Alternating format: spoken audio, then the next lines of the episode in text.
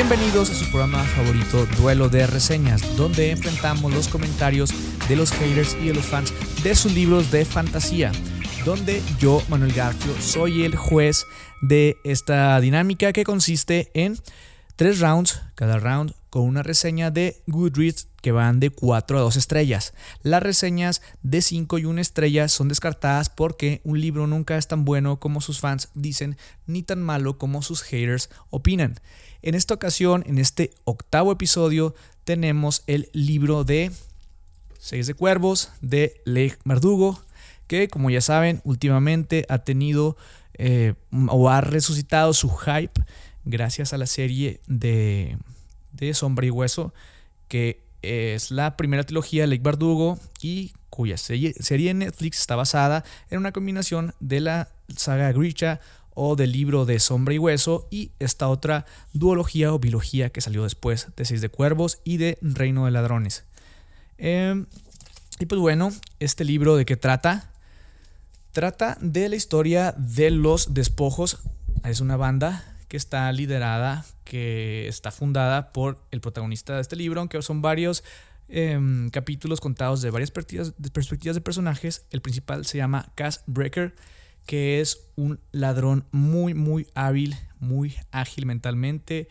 Y es de los hombres más temidos en Ketterdam, que es la ciudad donde él vive, eh, en este barrio eh, donde él vive, hay muchas pandillas más.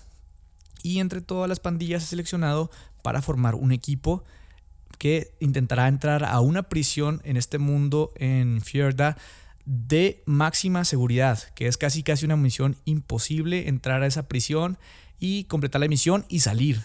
Entonces, él tiene que juntar un equipo de seis personas, de seis personas muy diferentes y muy peculiares, cada uno con una habilidad, para llevar a cabo esta misión en donde ganarán millones y millones de crew o Kruge o algo así. Esa es la moneda de, este reino. Y pues bueno, como ya todos conocen o si no conocen la dinámica, primero vamos con el comentario de cuatro estrellas, estrellas de Goodreads y este es el primer round. Y para este primer round tenemos a Joaquín Garza que dice, de entrada, este es de los mejores YA contemporáneos que he leído, top 2 de hecho. El otro probablemente sea Paper Towns y si decimos eh, y si decimos YAs contemporáneos de fantasía, entonces es el primero, tanto así. Atacar o defender al YA contemporáneo es un cliché tan grande como los clichés que ya tienen muchos YAs, YAs, Young Adult eh, Novels. Eh, como en todos los géneros, los hay más y los hay menos. En este libro, pese a padecer de alguno de los que considero los males endémicos del YA, es claramente de los más. Cuando digo los más, digo, este es el libro que yo le daría a alguien de 15 años que no suele leer para ser un lector voraz. Ex Harry Potter me parece una forma excelente de introducir a alguien a la fantasía e incluso encaminarla hacia sus vertientes más cínicas y oscuras. Y creo que a mí también me dio algo así, una sensación de, haber descubierto algo nuevo, a pesar de haber leído mucho, mucho en el género de fantasía. Y fue algo similar a cuando yo descubrí Harry Potter, que yo empecé a leer por, por el libro de Harry Potter, de hecho. Y si yo quisiera que alguien empezara a leer fantasía, probablemente le daría Harry Potter. Em, y este libro cumple también. y siempre que me piden una recomendación es Seis de Cuervos, porque creo que es un libro bastante, bastante bueno. Yo creo que este libro sí es una obra maestra de la fantasía y más adelante voy a eh, argumentar por qué o al final en mi reseña voy a decirlo. Continúo. Pero ¿por qué este libro brilla tanto dentro de su nivel? Primero que nada, voy a salir por lo obvio. El elenco funciona tremendamente bien. Si bien es difícil hacerlo con dos personajes y hacer que la química entre dos personajes eh, salga es todavía más difícil. Hacerlo con seis triplica el esfuerzo. A lo largo de la línea inspiradas por incontables robos, heist, Bardugo nos pone su propia versión de Ocean's Eleven menos 5, y cada una de las historias personales de los seis personajes suena creíble y a la vez muy accesible para el nivel de lectura esperado de su audiencia objetivo. Esas historias en general tienen unas gravitas adecuadas marcadas por la tragedia y los desengaños de un mundo lo suficientemente injusto y cruel sin parecer demasiado opresivo. Cass, Ineg, Nina, Matías, Wyland y Jasper brillan cada uno en igual medida. Y aquí va el primer punto para los fans. Y sí, este libro, si algo tiene, son personajes y son unos personajazos. Y para mí tiene a Cass Breaker, como les digo, que es, es uno de los personajes más interesantes y mejor construidos que yo he leído en fantasía. A pesar de que este libro tiene... ¿Cuántas páginas tiene? Tiene como 550 páginas y como les comentaba en un principio, se divide en varios capítulos en otros personajes. Eh, creo que para los pocos capítulos que Cass tiene en este libro, está, está desarrollado magistralmente. Y es un personaje con muchas capas y súper interesante y que, y que es. Y que básicamente casi es un cabrón. Pero entre más avanza la historia, más lo vas entendiendo. Yo creo que un escritor que tiene esa habilidad de hacerte eh, empatizar, empatizar con los con ese tipo de personajes es porque tiene realmente una maestría para desarrollo de personajes. Y no solamente se trata de Cass, se trata de Inés, que también es bastante compleja, se trata de Nina, que también es bastante compleja, de Matías, que es como el más... Eh, que se va más al tono blanco, porque como este, libro tiene personajes grises realmente. Eh, en, dentro del espectro. Obviamente algunos más blancos, otros más negros. A lo mejor Matías es el que menos matices tiene, pero, pero sigue siendo un personajazo. Wyland es un buen personaje y Jesper también es un personajazo. Cada uno con diferente con diferente personalidad, pero a la vez, como les decía, cada uno con diferentes habilidades. Y esas habilidades en cómo las usa en cuanto a la historia, Lake Verdugo es, es excelente, es muy muy buena. A la vez como también dice aquí en el comentario Joaquín, los personajes tienen una química muy buena entre ellos. Porque luego pasa que, que sí pueden ser muy buenos personajes, pero al interactuar no se siente, no se siente fluido. Este libro realmente tiene eso. Y, y algo que me parecía bien extraño de haber leído varias reseñas es que cada quien tiene sus personajes favoritos. Y, y son estos seis, nunca nadie es dejado así por mucho de lado. Eh, para mí, como les digo, los personajes favoritos son Cass e Inej, eh, pero los demás no tienen nada que pedirle eh, a, Cass e Inej. Entonces, por, eso va el primer punto para los fans. Continúo. El segundo aspecto que aplaudo es que Bardugo se ha permitido escribir una novela de fantasía respetuosa con el género. Cuando diga respetuosa es que evita tomar los peores clichés del YA de fantasía, triángulos amorosos, world building hecho con los pies, Mary Sue's, etc. Y eso también tiene. Mm, le voy a otro punto porque es verdad. A pesar de que no hay triángulos amorosos, pero hay, hay bastante romance en la historia, la historia no gira en torno al romance, pero es un romance creíble y es un romance muy bien construido. Y también, eh, esto no va a dar puntos para, este duelo, pero un punto a favor es que ya no hace Mary Sue, que para mí su personaje principal, el de Alina en Sombra y Hueso, era una Mary Sue. Entonces, aquí, y era un personaje bien plano, y aquí se redimió completamente. Continúo. No es ni una llama entre cenizas, ni trono de cristal, ni, reina roja. Que, que sí, que esos personajes pueden tener más, más clichés del YA que Trono de Cristal a mí la verdad no me gustó. Una llama entre cenizas me gustó y Reina Roja no lo he leído, pero, pero de hecho lo voy a poner en la lista para leerlo porque es un libro que siempre digo que voy a leer y se me olvida. Continúo. En cambio, busca aportar algo nuevo y ser original al mismo tiempo que busca ser accesible para jóvenes. Em, su mundo está ambientado en algo tipo 1870, donde hay una magia profunda y una ignorancia tremenda hacia ella, con sociedades modeladas en culturas que no solemos ver en fantasía. Holanda, Ketterdam, Ámsterdam, Rotterdam, eh, Suecia, Gerholm, igual Estocolmo y Rusia, que es Rapka, que eso sí es bien evidente. Problemas humanos internos son retratados a través de este cristal de manera convincente y los avatares de los personajes dan sentido sin que la historia parezca trillada, maniada o de temas gastados. Y aquí tres puntos. Sí, tres puntos. Uno, em, lo que busca aportar al género, eso es verdad, es un libro que, como les digo, después de haber leído muchos libros de fantasía, este libro se siente muy, muy fresco. Debo, y por eso le doy un punto más a los fans, debo decir que de todos los libros de Lake Verdugo fue el primero que leí. Entonces para mí todo esto de la cultura, de esa cultura de fantasía pero basada como en un mundo similar a Rusia, fue algo bastante fresco. Y, Y después había los, los, los de Fre, o algo así, que son los del norte, que, a mí se me figuraba que estaban basados como los vikingos o, pues sí, los suecos.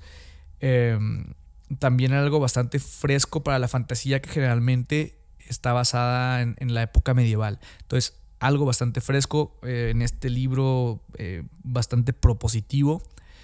Los problemas humanos, esa es otra cosa también. No nada más te analiza los problemas, a lo mejor de Guay, que siempre, casi siempre son dilemas de romance. Aquí te analiza y tiene muchos dilemas éticos y morales y, es un libro que te hace pensar, entonces también va otro punto por eso.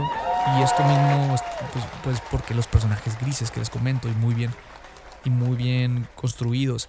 Y en cuanto a un nuevo tema, una nueva temática, una historia no trillada, le voy a otro punto porque yo no recuerdo eh, un libro de fantasía que fuera como un, un Ocean's Eleven o una La Gran Estafa, pero basado en fantasía. Eso me pareció genial y algo que yo nunca había visto.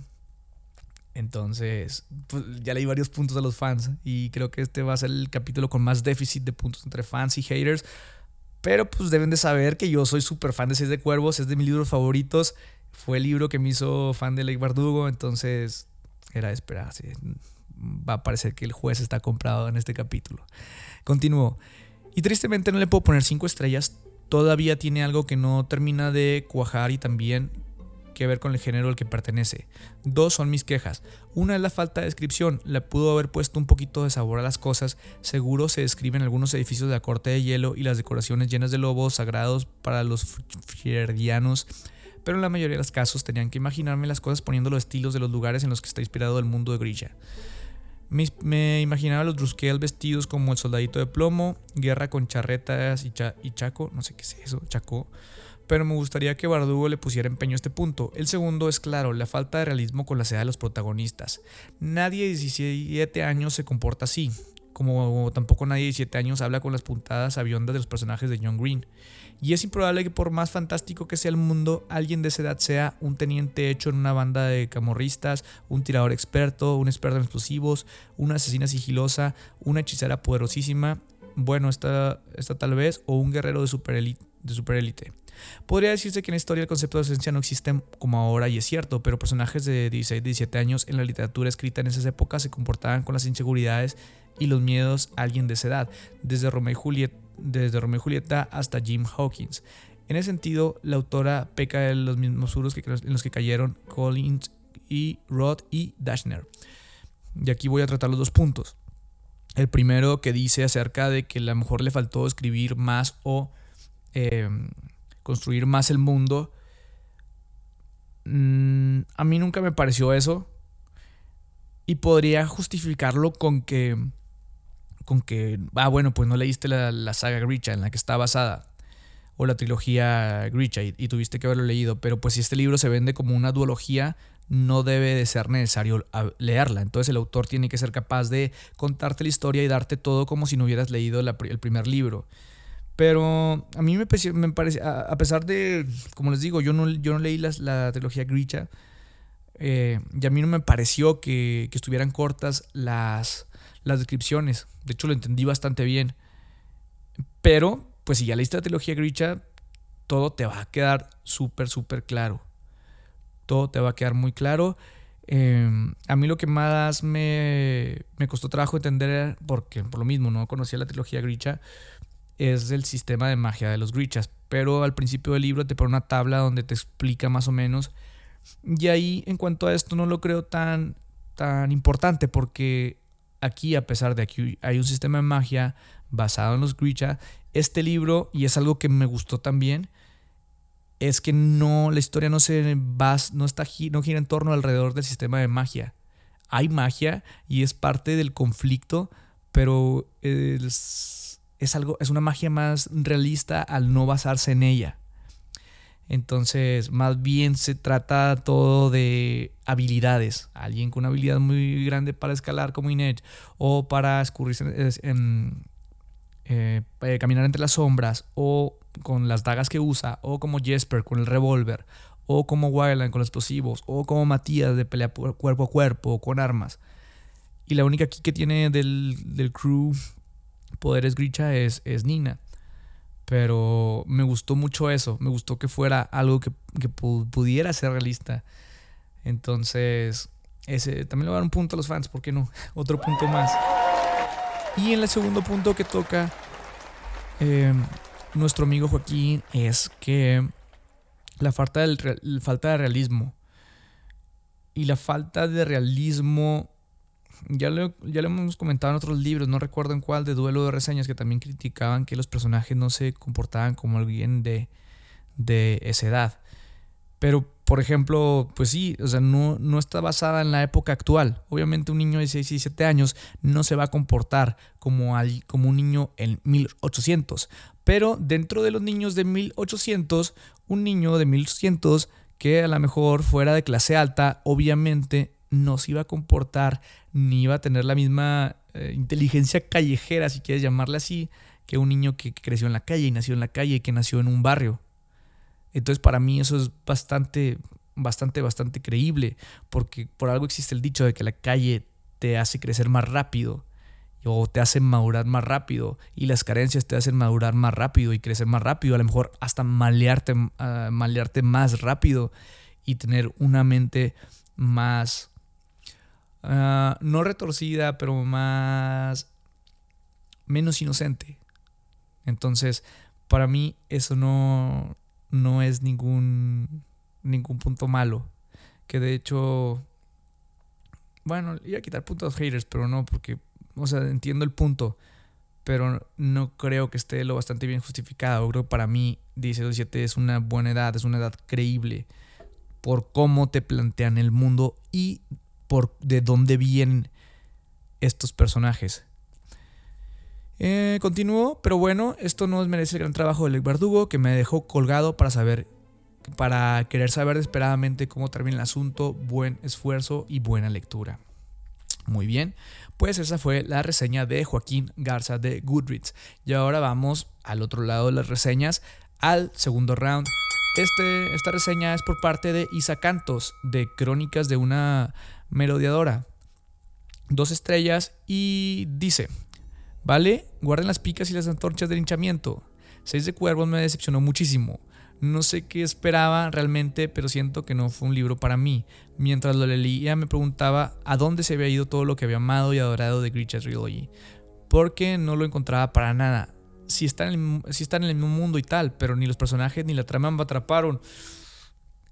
¿Es en serio, Isa? ¿Es en serio? Realmente, bueno, en gusto se rompe géneros. Pero creo que lo que tú mencionas aquí de ni los personajes ni la trama te atraparon, creo que son en los puntos más fuertes de Seis de Cuervos y de hecho creo que son los puntos más débiles de Grisha Trilogy. Y de hecho ya lo había, y si no han visto el video pasado de, de Duelo de Reseñas de, mm, ¿cómo se llama? Humo y Hueso, aquí les dejo la etiquetita si están en YouTube. Si no, pues búsquenlo en los episodios de Duelo de Reseñas. Creo que es el 6. Eh, ahí expliqué perfectamente porque creo que la trilogía de Grisha, bueno, el primer libro, es un libro bastante malo en cuanto a personajes y bastante malo en cuanto a trama. Y e hice comentarios puntuales y también comenté que en la serie de Netflix probablemente los guionistas lo iban a arreglar. Y de hecho los comentarios que hago en ese video en la serie los arreglan y los cambian. ¿Por qué? Precisamente porque el personaje, los personajes eran planos y por qué combinaron en la serie de Netflix de Sombra y Hueso, por qué combinaron con Seis de Cuervos, porque las, la, trama de Sombra y Hueso era... Perdón, si es Sombra y Hueso, sí. Era tan mala que no podía estar ahí sola. Por eso tuvieron que combinar con Seis de Cuervos y por eso lo tuvieron que combinar con los personajes de Seis de Cuervos. Porque no daba sola para un producto de calidad. Y discúlpeme, Isa, pero voy a restarle un punto a los haters por eso. Continúo. En este libro nos encontramos, bueno, esa es la descripción, la voy a omitir. La trama suena increíble y peligrosa, pero yo me aburrí muchísimo. Sentía que nada avanzaba, que todo se lento y que por más que leía las páginas no pasaban lo suficientemente rápido.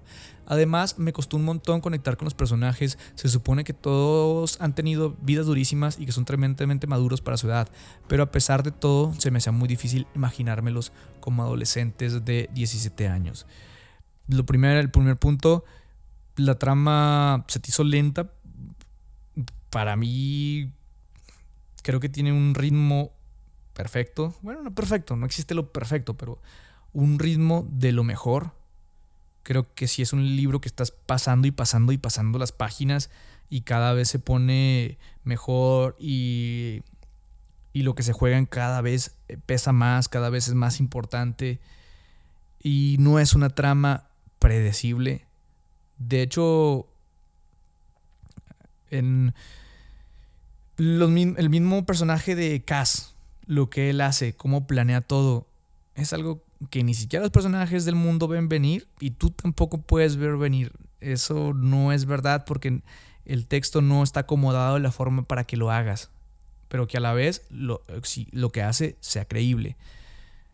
A, a, menos de que lo haya leído varias veces, ahí sí ya sabes. O sea, dices, ah, mira, aquí lo pude haber visto, pero la primera vez realmente nadie, nadie, dudo que alguien lo haya podido venir algunas cosas.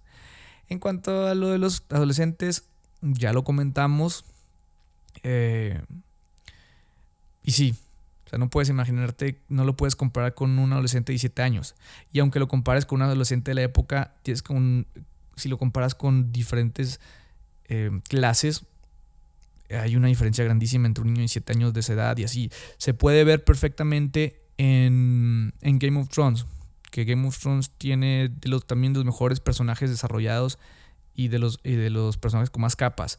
Recuerden a Tommen, Tommen es un niño y hay niños de esa misma edad, creo que Arya es de la misma edad y sus, la forma que crecieron realmente los hace ser personajes totalmente diferentes a pesar de que tienen la misma edad. Realmente Aquí la edad es nada más para darte una idea de, básicamente no son adultos, no son niños. O sea, no tienen los no tienen las limitaciones de un niño, pero a la vez eh, pues son, son, jóvenes, no tienen tampoco las responsabilidades de adultos. Para, para, eso es, no porque tiene que ser algo fidedigno a, a cómo es la actualidad ahorita de 17 años. Y... ¿Qué más iba a decir? En cuanto a eso... Mm, mm, bueno, sí, lo de Game of Thrones. Eh, a lo mejor si dices un, ejemplo más fácil, el libro de la selva, Mowgli fue eh, criado por lobos. Realmente las condiciones donde naces determinan mucho quién eres y tu forma de ser y tu mentalidad. A tal, a tal punto de que si te crías con, crías con lobos, te vas a comportar como un lobo y a lo mejor seas totalmente agresivo y, y, le, y puedas igual y hasta en una pelea física ganarle adultos a pesar de la edad que tengas. O sea, es, un ejemplo muy, o sea, muy básico y muy, muy simplista, pero, pero eso es. Realmente yo creo que la situación donde creces es algo que determina cómo eres. Entonces, eso continuó. Y ya que hablamos de los personajes, uff, a ver, sí que me gustaban algunas cosas de cada uno y honestamente, a pesar de sus fallas, creo que son lo mejor del libro. Por fin estamos de acuerdo en algo. Y no, la calificación no se salva porque me gustan los personajes. Para mí, una buena historia debe balancear trama y personajes, cosa que, en mi opinión, no está bien en Seed for Crowds. No está bien en Seis de Cueros, pero sí está bien en Humo y Hueso. Ve y dile eso a los, a los guionistas y productores de la serie de Netflix para que veas cómo lo arreglaron. Eh, continúo. Pero bueno, ¿qué me gustó de los personajes? Uno, el pasado de Cass y cómo escabulló en el presente a modo de ansiedad. Dos, eh, bueno, comentario exactamente eso que acabas de decir, eso es un buen desarrollo de personajes, cosa que no tienen en la saga Grisha. Bueno, por lo menos en el primer libro, que los demás no lo he leído. Dos, la dinámica entre Nina y Matías es tan frustrante y tan intensa al mismo tiempo. ¿Sabes qué es eso? Desarrollo de personajes, buenos personajes. Tres, la valentía de Nina en cierta edición que se tome sobre el libro al final. ¿Sabes qué es eso? Desarrollo de personajes. Cuatro, el tira de afloja entre Wayland y Jesper. Otra vez, ¿sabes qué es eso? Desarrollo de personajes. Inech, Creo que lo que más amé de todo el libro fue Nech. Es absolutamente espectacular y se merece todo el mundo sus pies. Sí, desarrollo de personajes. 6. Quizá las pocas que me mantuvo intrigada fue la relación, no relación entre Cass y Nech. Joder. Y joder, también, eso es desarrollo de personajes, exactamente eso es. todo lo que acabas de mencionar, entonces creo que te estás contradiciendo. Continúo. Y ya está. No puedo decir que no voy a leer eh, Reino de Ladrones o Reino, sí, Reino de Ladrones porque lo que haré, porque, lo haré, pero estaré segura de entrar en la historia con cero hype y cero expectativas. Mm, yo creo que sí es lo mejor que puede hacer. Y, la verdad es que Reino de Ladrones es un libro también bastante bueno, que no sé cuál de los dos es mi favorito, pero... Pero sí, yo que ya si no, ya no tuviste hype con este libro, tampoco vas a tenerlo con el otro. Pero pues, como siempre digo, todo es cuestión de perspectivas. Lástima que yo soy el juez y este es uno de mis libros favoritos. Y ese fue el segundo round de duelo de reseñas. Y ahora vamos al tercer round, que corresponde al comentario de tres estrellas de Goodreads por parte de Mon. Dice, por fin lo acabé, carita feliz. Un libro que me ha durado varias semanas y al final he devorado los últimos capítulos en dos días. Una primera parte lenta y que no conseguí engancharme. Enumeré lo que me ha gustado y no me ha gustado y así acabaré antes. Y cuanto a la parte lenta, no, no voy a decir que es lenta. Obviamente es la parte más lenta de la historia, pero no creo que sea lenta. Básicamente en la primera parte te eh, presenta la problemática principal de la trama. Te presenta a Cass, que es el personaje principal, cómo, cómo actúa él, lo inteligente que es, sus problemas y te va presentando poco a poco los personajes. Por eso puede sentirse lenta, pero creo que dentro de los miles de inicios lentos en todos los libros que he leído, este inicio es un libro normal. Obviamente es lento porque es la parte más lenta del libro, pero no es lenta. Em, y así tiene que ser, de hecho, en esta historia no, yo creo que no puede haber sido de otra forma. Eh, continúo. Me ha gustado Nini Matías, Inés. Esa ambigüedad de los personajes y cierta oscuridad, que ya lo comentamos, los tonos de grises, ciertos giros que me dejaron casi sin respiración. Y como les dije, esos giros generalmente tienen que ver con los planes de Cass, que, que nadie los ve venir, ni los del mundo, ni el lector. Y es, es un personaje que es un es un excelente jugador de ajedrez porque siempre va varios movimientos delante de sus adversarios. Em, y aparte, es muy bueno improvisando cuando sus planes se ven arruinados o que no le salen. Entonces, por eso Cass es un dios de personaje. Es que de verdad necesitan leerlo, de verdad necesitan leerlo. Es como un es como un Sherlock, no como un Sherlock, pero es como un Sherlock de barrio, Sherlock Holmes de barrio o algo así. Em, que, algo que me acabo de acordar y creo que sí es verdad. sí. Eh, Breaker trae siempre un bastón de cuervo, que es algo característico de él y siempre va ringueando, que pues en la historia conocen por qué. Pero Lake Bardugo se inspiró en ella misma para, para darle este este guiño al personaje porque ella en la vida real, no recuerdo qué enfermedad tiene, que también le hace usar un bastón y cojear. Continúo. Em, la forma de escribir de la autora me gustó definitivamente. Leck consigue construir personajes increíblemente dotados de una gran complejidad, nada planos, muy bien definidos, exactamente. Los distintos puntos de vista, es, todos, como les digo, están muy bien construidos. Los seis personajes tienen varios capítulos para ellos y me sorprende cómo con tan poquitos capítulos eh, los desarrolla tan bien. O, te hace conectar con ellos también. Y los diferencia también. Es, este libro es, es, muy, muy bueno. Em, continúo. No me ha gustado. Cass había leído Maravilla este personaje y esperaba una especie de oscuro. O sea, de oscuro. Del oscuro de la saga de Sombra y Hueso. Y lo siento, pero sigue quedándome con mi oscuro con el personaje, se sigue quedando con el personaje plano, con el personaje unidimensional, con el personaje que tuve un, un gran problema con que se llamara El Oscuro, que en la serie Netflix evitaron lo máximo por llamar El Oscuro. Eh, pues bueno, mm, no sé en qué mundo El Oscuro es un personaje mejor que Cass, pero ni siquiera el Oscuro no es ni siquiera mejor personaje que ninguno de los seis de este libro. Eh, y de hecho, por eso voy a quitar otro punto. A los haters. Continúo. Medio libro demasiado lento y denso. Mm, lento no se me hace. Puede ser denso. Y. Pero. pero no, no, ni siquiera denso. Puede ser complejo, no denso. Creo que es algo complejo. y sobre todo si no leíste la, la trilogía Grisha, pero no, no es nada denso. Eh, continuó, no le gustó tampoco ese final que esperaba algo que me hiciera saltar de la silla, ya ha sido me. Me lo veía venir y no sé cómo Cas, no. Y aquí, porque voy a terminar la reseña, pero voy a dar el único punto a los haters a favor. Y sí, a mí también, a pesar de que este libro pudo haber sido perfecto, yo creo que si tiene un punto, un punto en contra, es el final es lo que pasa mero, mero al final. Mm, es sí, sí es predecible. Y aparte, creo que no va con el tono de la historia ni de los personajes. Y creo que solamente se hizo para continuar la historia. Cuando lo, cuando lo lean, lo sabrán. Mm, pero, y eso, eso va a punto para los haters. Pero creo que todo el libro es lo único que yo le puedo criticar. Lo único. Y sí, o sea, también fue como que Cass es tan inteligente y, todo lo planea y todo lo premedita y, eh, y, que al final lo que pasó al final no lo haya podido premeditar o planear algo por si eso pasaba. Fue como que, ¿en serio? No sé, está... Mm. Pero pues como les digo, no existe nada, no existe nada perfecto. Bueno, a lo mejor el, el nombre del viento de Patrick Rothfuss es algo perfecto, pero o a lo mejor los primeros libros de Game of Thrones, algo perfecto, pero, pero bueno.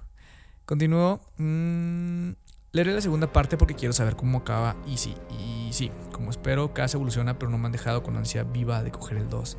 Definitivamente me gustó más de la trilogía Grilla. Y puede que aquí también, ahora que lo pienso, esté un poco sesgado. No mucho, porque ya leí Reino de Ladrones e igual ya conozco más de los personajes y, de, su, y de sus arcos. Eh, narrativos. Entonces, pero no, siguen siendo, mm, o sea, si me remonto al sentimiento de cuando leí este libro por primera vez, porque es de los pocos libros que he leído varias veces y, ya más como análisis de por qué todo está tan bien para escribir mejor mis historias. Y, y no, son todos, todos, todos son los personajazos. Y pues bueno, este fue el tercer round de duelo de reseñas y el, la calificación final es de 1, 2, 3, 4, 5, 6. 6 puntos a, de los fans y menos un punto de los haters. Creo que hubo una calificación similar en, con el señor desconocido, pero em, ahí les digo en mi reseña final cómo está la cosa. Felicidades a los fans.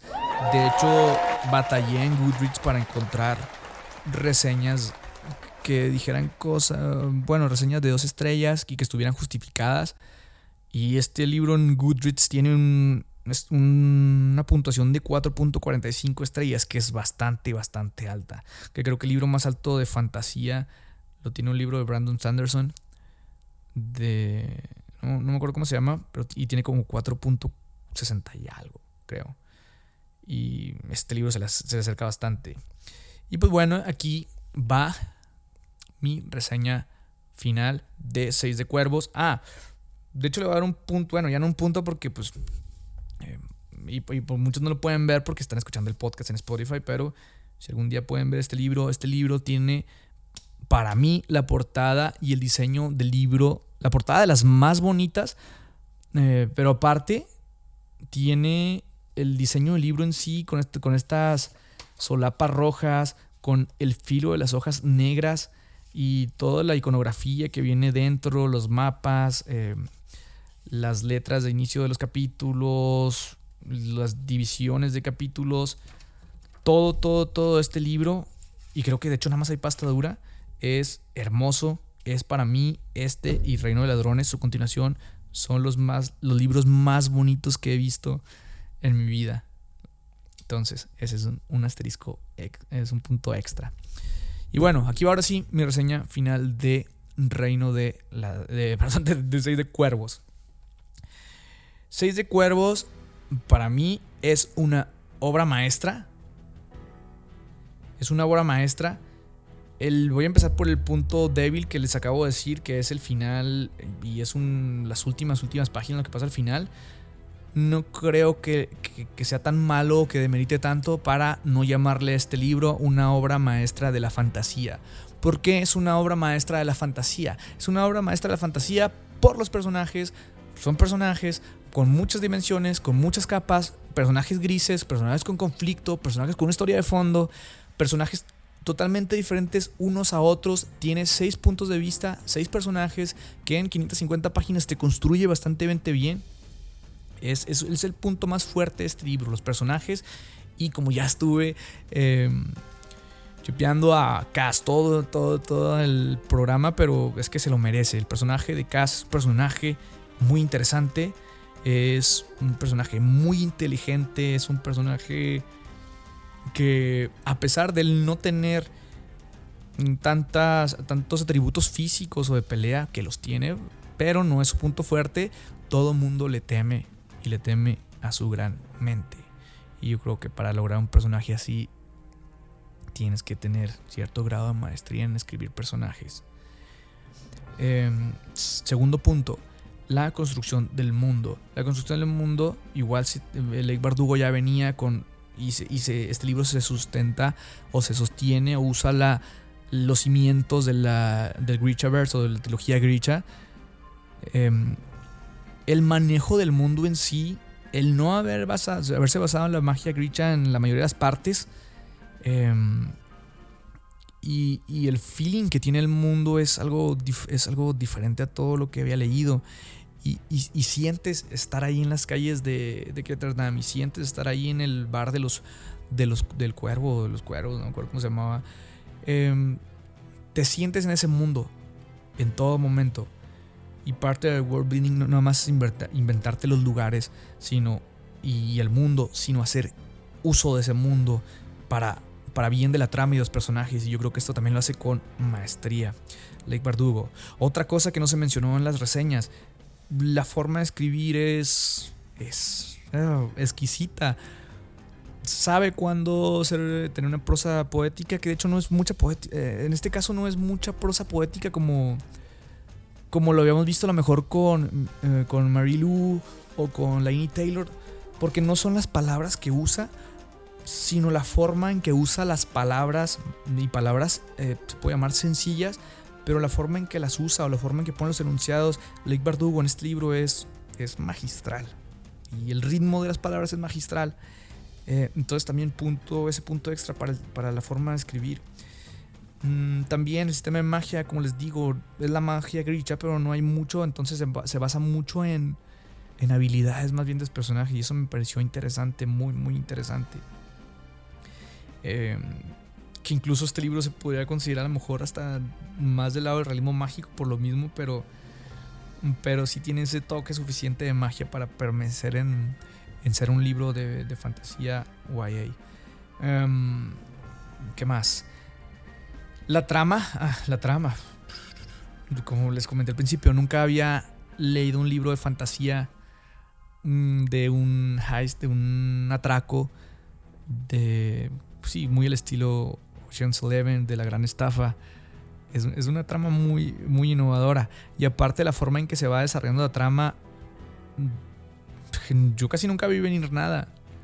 Y es una trama bastante que te engancha bastante, bastante entretenida y que está llena de giros por lo mismo que les digo, porque muchas cosas están basadas de la trama dentro de la mente esta maléfica, inteligente, perversa de Kaz, de ir siempre varios pasos adelante de sus enemigos en sus planes y aparte de saber adaptarse muy bien.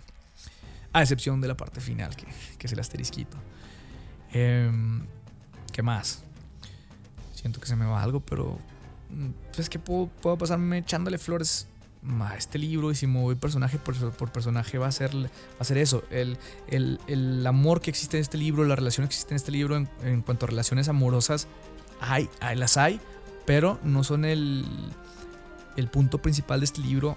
Pero son unas relaciones súper creíbles que, que, son mucho mejores que cualquiera de YA súper clichés, como mencionaron en algunas, en algunas reseñas. Em, y pues creo que eso fue todo. Creo que eso fue todo no puedo, o sea, puedo seguir diciendo maravillas de este libro. Es uno de mis libros favoritos de fantasía de todos los tiempos. Em, como les digo, lo leí primero que el, primero de los Grisha y me, esperaba, y me hizo esperar muchas cosas de Lake Bardugo, pero se nota que Lake Bardugo dio un salto monumental entre esa saga y esta, monumental. Y no por nada tuvieron que, como también lo repetí, eh, combinarla con Sombra y Hueso para la serie de Netflix. Porque pues, los, los guionistas de la serie se dieron cuenta de los, problemas que tenía en la serie. Otra cosa, no se dejen llevar por la serie, porque por los voy como el cuarto capítulo de la serie.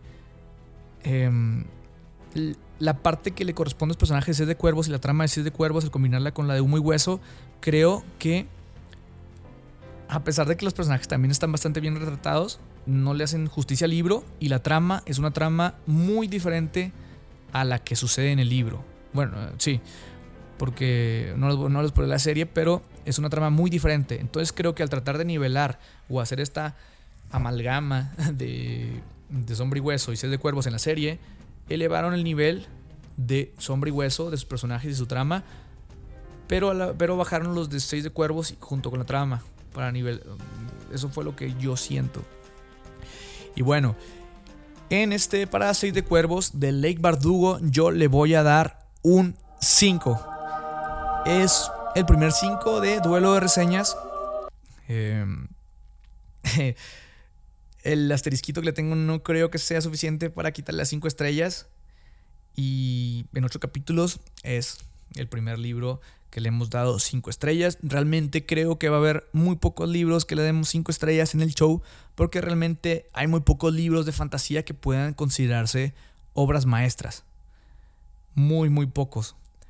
Eh, y este es uno de ellos. Si lo pueden leer, léanlo. Si lo pueden leer antes de ver la serie, léanlo.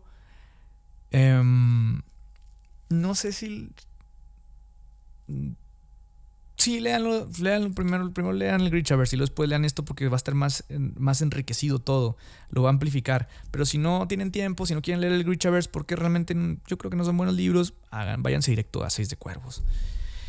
Y pues bueno, aquí terminó este octavo episodio de Duelo de Reseñas. Espero que les haya gustado. Si leen el libro, por favor, coméntenlo en, ya saben, me encuentran en Instagram, me encuentran en YouTube, me encuentran en Facebook, me encuentran en Spotify.